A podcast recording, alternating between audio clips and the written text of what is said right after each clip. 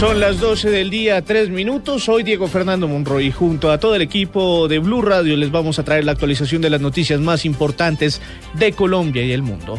Se disparan nuevamente los incendios en el país. Hay siete departamentos afectados y 18 conflagraciones de gran, de gran magnitud se mantienen activas. Los más importantes son de un guía en el Chocó, que lleva más de dos semanas, y hay cinco en el departamento de Antioquia y dos en el departamento de Boyacá.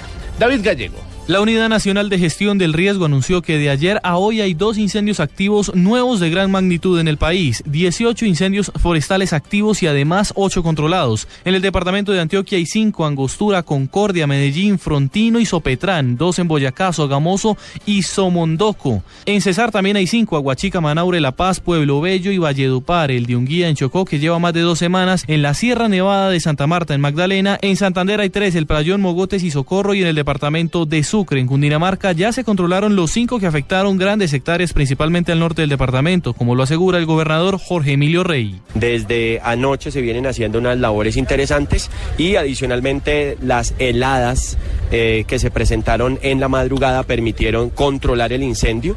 Tenemos un 90% del control de, de este incendio. Hay algunos puntos calientes que se están refrigerando y creemos que el parte es de absoluta tranquilidad. Preocupante cifra de incendios, contando que más de un millón de galones de agua se han necesitado para contrarrestarlos en plena época de ahorro. David Gallego Trujillo, Blue Radio. Alrededor de dos hectáreas de bosque han sido consumidas por un incendio forestal subterráneo entre los municipios de Sopetrán y Belmira. En un día las llamas podrían llegar al páramo de Belmira, declarado hace algunos días como reserva natural por el presidente Juan Manuel Santos. Kelly Arango desde Medellín. Según el alcalde de Sopetrán, Jason Gutiérrez, organismos de socorro de Belmira y Santa Fe de Antioquia, en compañía de la comunidad, atienden el incendio que lleva más de un día en el corregimiento de Horizontes. Pues ahorita ha consumido más de eh, más de dos hectáreas y estamos pendientes de, que nos envíen un equipo de la, del área metropolitana, nos, envíe, nos acompañe la, la defensa civil, porque al parecer el tema de los helicópteros está algo difícil ahora. Según el mandatario, al parecer el incendio se habría presentado por un hombre que prendió fuego al terreno con el fin de cazar un animal silvestre. En Medellín, Kelly Arango, Blue Radio. Kelly, muchas gracias. El apoyo de turistas y voluntarios fue decisivo para controlar el incendio que destruyó dos cabañas y varias hectáreas de bosque en la Sierra Nevada de Santa Marta. Luis Oñate. Las labores de control al incendio en el corregimiento de Minca no cesaron anoche y toda la mañana. Los organismos de socorro, la alcaldía, el ejército, la policía y centenares de voluntarios evitaron que las llamas se extendieran a una zona donde hay varias cabañas y fincas de recreo. Así lo reportó el teniente Ricardo Chaín, comandante operativo de los bomberos en Santa Marta. Está bastante controlado, un parte positivo. Ya creo que queda muy poco para, pues, dar un parte de, liquidación total. Y como te repito, el apoyo efectivo del personal del ejército, de la policía, la defensa civil. En unión, en unión nace la fuerza todo y ahí pudimos pues ya bastante controlado este, este incendio forestal que otra vez nuevamente de gran magnitud. El oficial de bomberos señaló asimismo que aún no se ha podido determinar con exactitud lo que provocó el incendio, ya que la zona está llena de turistas, muchos de los cuales tuvieron que ser evacuados. En Santa Marta, Luis Oñate Gámez, Blue Radio. Y fueron rescatados seis miembros de una familia que se habían extraviado en una zona turística de Cali. Ante este hecho, las autoridades alertaron a la comunidad, ya que no es el primer caso que se reporta en esta Semana Santa. Carlos Andrés Aponte. Así es, Juan José Alzate de 5 años, Nicolás Patiño de 10 años, Brian Andrés Alzate de 12 años, Valeria Carvajal de 15 años, Natalí Mena de 29 años y Diego Alzate de 37 años tuvieron que pasar la noche en Pichindé, zona boscosa del occidente del valle, debido a que no lograron encontrar el sendero de regreso. El sargento primero de los bomberos de Cali, Rafael Palomino, estuvo en el operativo de rescate tomaron hasta el sector de Pichindé, situación que los, generó pues eh, la pérdida en ese sector, en la parte montañosa. Pudimos encontrar a las seis personas que tenían pues ya tipo tres y media de la mañana tenían fatiga muscular y tenían hipotermia. Y a las seis y media de la mañana ya logramos sacarlas sanas y salvas. El alcalde encargado de Cali, Rodrigo Zamorano, asegura que no es el primer caso que se reporta en la ciudad en esta Semana Santa. Por eso hace un llamado a la comunidad para, para que evite tomar senderos desconocidos cuando se realicen caminatas o actividades en sectores montañosos de la ciudad. Tenemos un reporte de una llamada a la estación de policía de la vorágine sin más datos y estamos esperando que primero la familia tener esta persona extraviada, ver que no aparece, pero reporte, porque se está volviendo un lugar común. En el día jueves santo hubo cuatro niños extraviados, en el día viernes santo hubo cinco niños extraviados. En la tarde de ayer una familia completa en la zona de Yanaconas, Pichindé, decretaron perdidos. La familia fue remitida al Hospital Universitario del Valle, donde a esta hora se recupera. Se esperan que en las horas de la tarde sean dados de alta. Por su parte, las autoridades continúan con los controles en los diferentes cerros y lugares turísticos donde se presenta aglomeración de personas. Por otra parte, Diego, a esta hora los bomberos de Cali atienden un incendio forestal en la avenida Ciudad de Cali. Allí una máquina y cuatro unidades están pendientes de la emergencia. Esta es toda la información desde Cali. Carlos Andrés Aponte, Blue Radio. Carlos, estaremos eh, muy atentos a esta emergencia que se vive en Cali de un incendio forestal. El comercio se vio afectado en Semana Santa en la terminal de transportes de Bucaramanga. ¿Por qué motivo, Melisa Múnera? El comercio interno en la terminal de transportes de Bucaramanga disminuyó en un 50% a comparación de la Semana Santa del año anterior. Los trabajadores de ese sector se quejan y manifiestan que han tenido un bajón en sus negocios. Escuchemos lo que dijeron. Nosotros cerramos hoy los locales, ¿no? Algunos. Mañana noche también es solo. Por, por lo regular es solo. El día es el sábado y el domingo. Sí, sí, aumenta, aumenta. ¿no? Un valor considerable, pero normal. Estuvo mejor el año pasado. Estuvo más bajito este año, sí. Todo ha estado regular, flojo ahí, bajado bastante. ¿Quién sabe cuál sería la causa? ¿La situación? ¿Será la situación económica o qué? Se espera que en el transcurso del fin de semana aumenten las ventas para los comerciantes con el ingreso y salida de los turistas y santanderianos. En Bucaramanga, Melissa Munera, Blue Radio. 12 del mediodía, 9 minutos y cambiamos de tema porque cifra récord de ahorro de energía tuvieron los colombianos el día de ayer, Viernes Santos, 24,5% de, de ahorro de energía, el más alto que se ha tenido desde que se inició la campaña del gobierno nacional para ahorrar energía. David Gallego. Cifra récord la que a través de su cuenta en Twitter entregó el presidente Juan Manuel Santos. El ahorro de energía de ayer Viernes Santo en el país fue del 24.51%, la cifra más alta registrada desde que se inició la campaña a pagar paga. Abro comillas, otro día con alto ahorro de energía, 24.51%, comparando un viernes festivo con día laboral. A seguir ahorrando, los colombianos usamos 145.17 gigavatios de energía por hora, cierro comillas, dijo el mandatario en la red social. Ya van seis días donde se ha superado la meta del 5% desde que comenzó la iniciativa el pasado 8 de marzo. Durante los días festivos de Semana Santa, ese ahorro ha alcanzado sus más elevadas cifras, pues del 24.5% de este viernes le precedió un 21.05% registrado el jueves santo y un 14% el lunes pasado. David Gallego Trujillo, Blue Radio. Ampliarán los horarios en establecimientos el fin de semana de Semana Santa luego de que se había reducido para ahorrar energía en Cúcuta. Sobre todo, esta medida se va a tomar en restaurantes. Juliet Cano.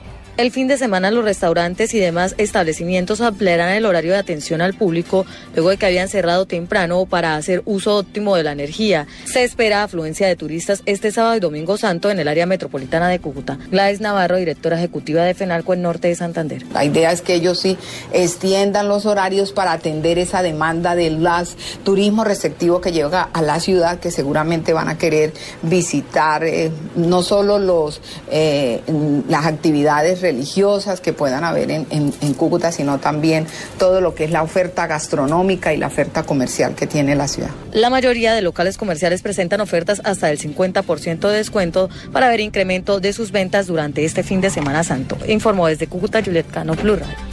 El Instituto Nacional de Salud anunció que los casos de Zika en el país se acercan a los 60 mil. A pesar de esto, se ve un claro declive del virus en su promedio semanal. Los entes de salud aseguran que ya inició la fase endémica de la epidemia. 43 casos de microcefalia se encuentran en estudio y más de 300 en el tema del Guillén Barré. David Gallego. El Instituto Nacional de Salud anunció en su último boletín epidemiológico que hasta la semana 11 del año 2016 la cifra de contagiados con el virus del Zika aumentó en la última semana en 3.114 casos nuevos. En el país a la fecha se han notificado en total 58.838 casos de enfermedad por virus del Zika en todo el territorio nacional. Norte de Santander sigue siendo el departamento más afectado, seguido por el departamento del Valle, Huila y Tolima. De igual manera se han notificado más de 10.000 mujeres en estado de embarazo contagiadas con la epidemia, llegando a 10.812. 50 casos de nacidos vivos con microcefalia por todas las causas. Se descartaron 7 casos, quedando 43 casos en estudio. 381 casos de síndromes neurológicos, síndromes de Guillain-Barré se han notificado hasta la fecha con estudio actual con asociación al virus del Zika después de ser descartado por los entes de salud que van a llegar a ser 600 mil casos y que serán 300 mil casos, lo más probable con lo que muestran las cifras es que tampoco se llegue a esa cantidad de casos, por lo que el declive de la epidemia se mantiene en descenso, el pico más alto y la cantidad de casos del chikungunya, epidemia que según el Ministerio de Salud y el Instituto Nacional de Salud darán más casos que el mismo Zika. David Gallego Trujillo, Blue Radio. A las 12.13 minutos vamos con noticias de la capital del país porque una mujer eh, de aproximadamente 35 años fue asesinada en un establecimiento comercial en la localidad de Suba, en Bogotá. Juan Carlos Villani. Se trata de una mujer de profesión estilista identificada como María Sierra quien se encontraba en un establecimiento comercial en el barrio Rincón, en la localidad de Suba, en el noroccidente de Bogotá, departiendo con algunos amigos y según las autoridades un hombre llegó hasta el establecimiento y disparó en dos oportunidades contra la humanidad de la mujer. Ella alcanzó a ser llevada al hospital de Suba, pero minutos después falleció. Lo que las autoridades están tratando de investigar es si el hombre que disparó contra esta mujer es el ex compañero sentimental de la misma. Al parecer se trataría de un integrante de las fuerzas militares, un oficial de la Armada Nacional, pero todo es materia de investigación. Juan Carlos Villani, Blue Radio. Tenderos en Barranquilla reclaman que Saico y Asipro quiere cobrarles por colocar música en sus establecimientos. Informa Vanessa Saldarriega.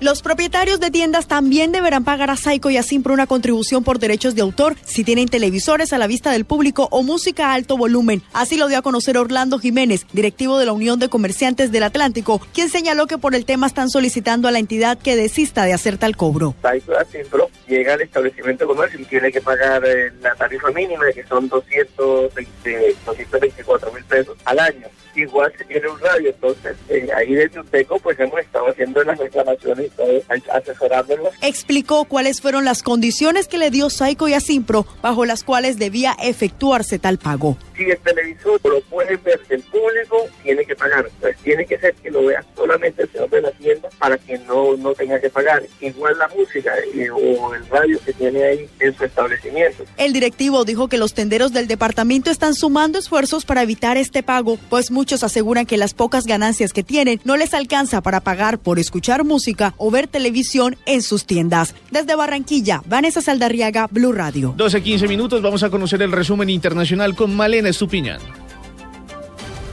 La investigación de los atentados de Bruselas avanza con nuevas detenciones que ponen de relieve la conexión yihadista franco-belga.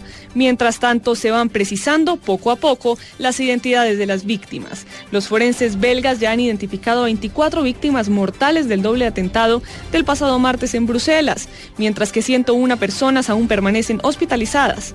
Recordemos que en los atentados en el aeropuerto internacional de Zaventem de Bruselas y la estación de metro Maelbeek fallecieron al menos 31 personas y resultaron heridas otras 300.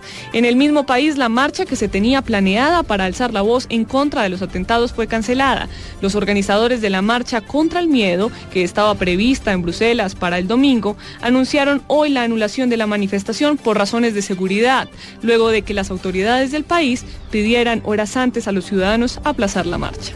En otras noticias internacionales, una delegación del Parlamento Europeo, encabezada por el presidente de la Comisión de Exteriores, Elmar Brock, visitará el 29 y 30 de marzo a Argentina para abrir un nuevo capítulo en las relaciones y después se trasladará a Colombia para reiterar su apoyo al proceso de paz con las FARC en Colombia. En Estados Unidos, los aspirantes a la candidatura presidencial demócrata de Estados Unidos, Hillary Clinton y Bernie Sanders, se enfrentan hoy en los caucus de Alaska, Hawái y Washington. El bastión más importante es Washington, que otorga 110 delegados a la Convención Nacional del Partido Demócrata, que se celebrará a finales de julio en Filadelfia para postular al candidato. Por último, en este resumen internacional, el Papa Francisco celebra hoy en la Basílica de San Pedro la vigilia pascual de Sábado Santo, rito con el que los católicos conmemoran la espera previa a la resurrección de Jesucristo. Malena Estupiñán, Blue Radio. En deportes, según medios internacionales, ladrones robaron la casa del delantero colombiano Carlos Vaca en Italia y Nairo Quintana se mantiene como líder en el Giro de Cataluña. Joana Quintero. Así es, Diego. Los diarios italianos aseguran que la casa del delantero colombiano Carlos Vaca, ubicada en Milán, fue asaltada anoche por un grupo de hombres que aprovecharon que el predio estaba desocupado por la presencia del jugador y su familia en Colombia con motivo de su participación con la selección nacional. Los presuntos ladrones se llevaron joyas, artículos de valor y algunos automóviles último modelo.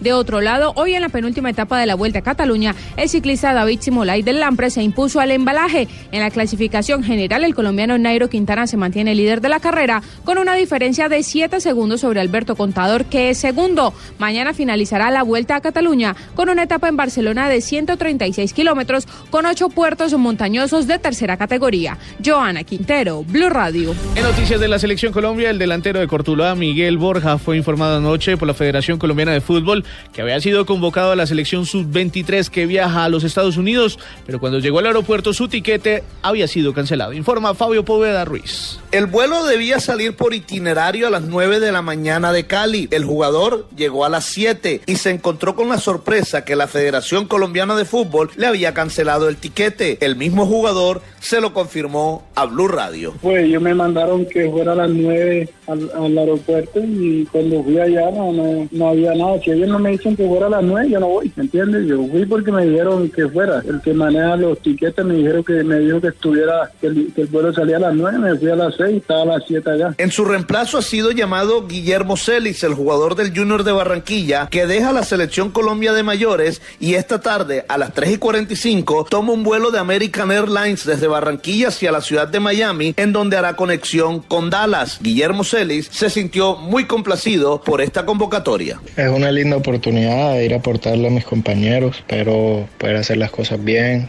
el favor de Dios que se consiga esa tan anhelada clasificación a los Juegos Olímpicos, ir a aprovechar la oportunidad, ir a sumar y aportarle a los compañeros que tienen un partido muy difícil allá. Por los lados de la selección colombiana de mayores, esta tarde va al Estadio Metropolitano Roberto Meléndez a hacer su práctica y habrá atención a los medios de comunicación. Desde Barranquilla, la casa de la selección Colombia, Fabio Poveda Ruiz, Blue Radio. 12-20 minutos, hasta aquí este resumen informativo en Blue Radio. Para la ampliación de estas y otras noticias, pueden ingresar a nuestra página en internet www.bluradio.com.